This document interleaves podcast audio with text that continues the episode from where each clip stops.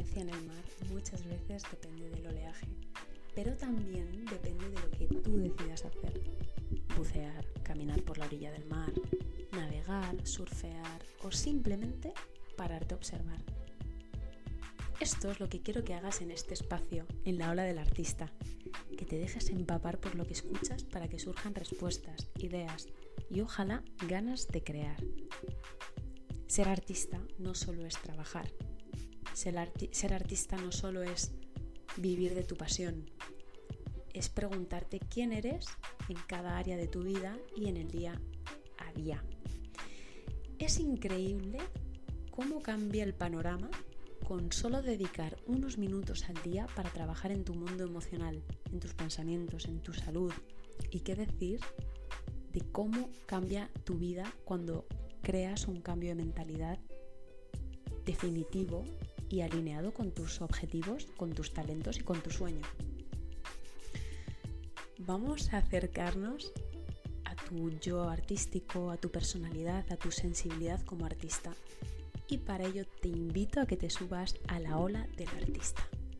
Mi nombre es Ana, he creado el método de coaching experimental para artistas y soy una apasionada de la, de la idea de que vivir una vida diferente sí que es posible.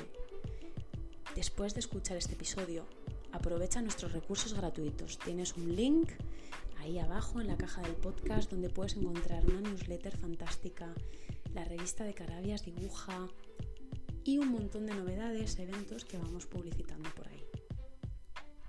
Vamos allá con el episodio de hoy. Hoy te grabo ya en el mood de otoño.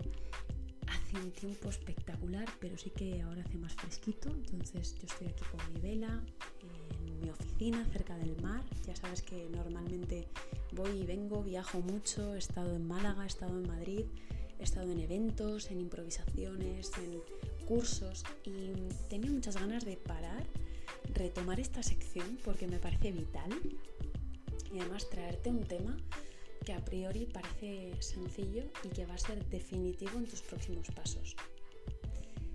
Voy a traerte una frase para que conectes con una sensación que aparece a veces y es la sensación de que tendrías que estar más adelantado o adelantada, que tendrías que estar más cerca de la línea de, de meta, que tendrías que estar un paso más allá. Esa sensación te impide pensar en lo que sí podrías estar viviendo, haciendo, experimentando y te pone en lo que no. Te pone un poco más en, ser víctima, en dramatizar. Y lo peor de todo es que te quita un montonazo de energía. Un gran referente para mí y ojalá también lo sea para ti es Bernard Hiller y mm, él es un coach para mí es el coach de los coaches porque trabaja con actores y le da el foco a la parte personal del actor. El actor tiene herramientas muy valiosas y muy difíciles de gestionar, que son sus emociones, su vida, sus experiencias. Y Bernard Hiller me encanta porque él le da foco e importancia a esta parte antes que la parte técnica, que como él dice siempre se puede trabajar. Hay una frase que he sacado de su libro y la he adaptado un poco al, castellano y le he dado también mi toque, no me gusta utilizar frases literales. Y dice así, para ser un artista tienes que romper límites y crear luz cuando hay oscuridad. Todo esto para mostrar al mundo nuevas posibilidades. Uno cuando consume arte es sumamente egoísta y lo que busca es llevarse algo, si uno paga una entrada de teatro de 25 euros, 40, 60, va al cine, paga una suscripción a Netflix para poder ver series, lo hacen para poder ser mejores en algo, tener ganas de algo, pasar a la acción, lo que sea, ¿no? Bueno, pues tú tienes la responsabilidad como artista de ser capaz de transmitir todo esto y encima estar tú bien durante el proceso. Para esto ya sabes tú que es muy importante trabajar duro, formarte, estar siempre cerca de los mejores y saber en qué momento elegir qué formación o qué decisión tomar. Pero también es súper, súper, súper importante ser muy estratega. Hay algo que tienen en común aquellos artistas que no lo lograron y es que dicen que su mayor arrepentimiento fue el de tirar la, toalla, por supuesto, pero también el de dejar de mostrarse. Esto es súper curioso. Cuando tú te estás formando, perdón si de vez en cuando toco el micrófono que me emociono y le doy golpes. Tú te estás formando, estás leyendo, estás yendo a clases, estás entre comillas en un lugar cómodo porque tú no estás creando nada nuevo que no exista, no estás arriesgando, no estás mostrándote para que vean lo que tú puedes ofrecer, estás bebiendo de, los que, de lo que otros te ofrecen, ¿no? Entonces esto es como una rueda en la que te puedes meter, que es tener un trabajo en una tienda, en una cafetería o en lo que sea, ganar dinero y ese dinero invertirlo para que otros te formen. ¿Y cuál es el techo de todo esto? ¿Cuál es el momento en el que tú vas a decidir crear tu propia estrategia, ser profesional también en las decisiones que tomas y marcarte objetivos. Porque esta rueda, como te digo, es súper satisfactoria el ganar dinero, pagarte tus cursos, formarte, aprender, pero siempre hay que dar ese paso en el que te toca mostrarte, te toca arriesgarte, te toca frustrarte y cuanto más lo pospongas es muchísimo peor porque cuesta mucho más.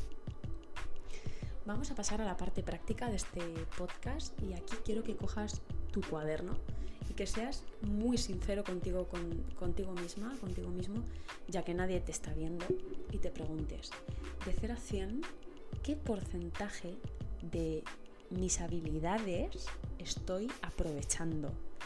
Habilidades pueden ser personales y profesionales. ¿Vale? Pregúntatelo, ponte un porcentaje y pregúntate qué hay entre ese porcentaje y el 100%, qué es lo que me está faltando. Este tema te lo explico mucho también en la newsletter de este mes, te hablo de mi experiencia personal, que siempre lo hago con el objetivo de que te sientas reflejado o reflejada en, parte de mi historia y, y te animes a pasar a la acción. Te hablo del área motor. El área motor es esa parte de tu vida, ese área, de tu vida en la que eres más fuerte. Yo en la newsletter te hablo del área profesional. Siempre que estoy pasando por un momento difícil en mi vida, el área profesional se me hace más fácil. Entonces, si me pongo en marcha con mi proyecto, luego enseguida el, el resto de áreas se me hace más liviano.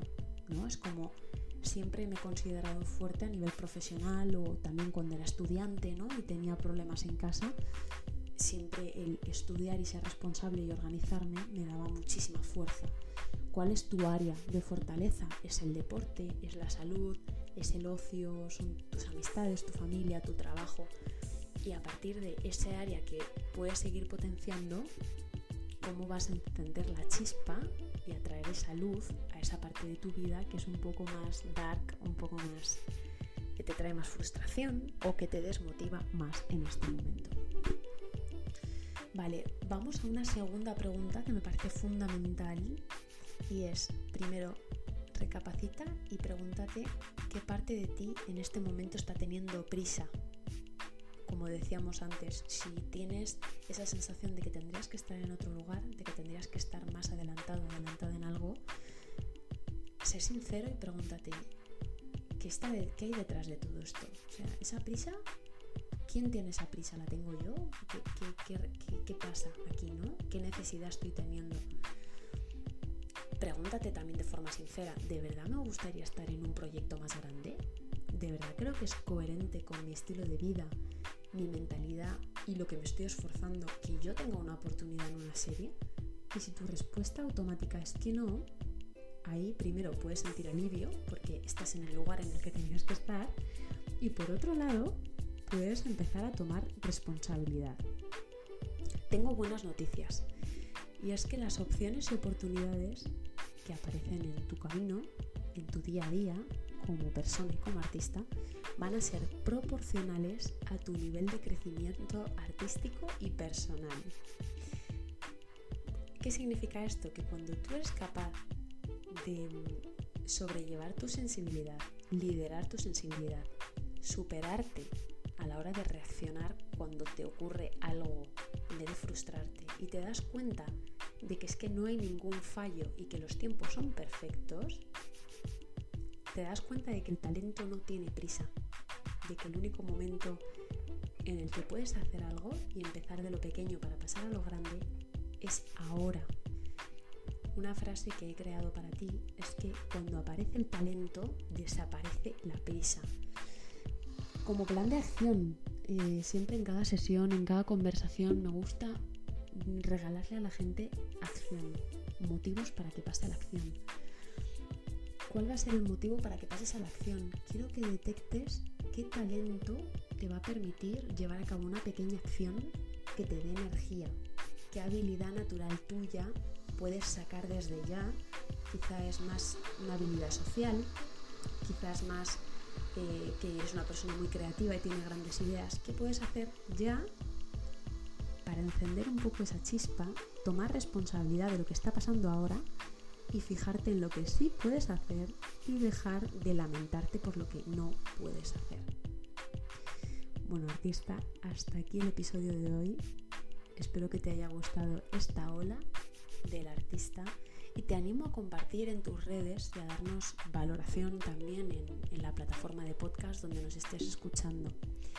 Si has detectado que es eso que te frena y te genera ruido en este momento, puedes reservar tu sesión de coaching experimental y al hacerlo a través del podcast, tienes un link aquí abajo en la descripción, vas a tener además un pequeño descuento.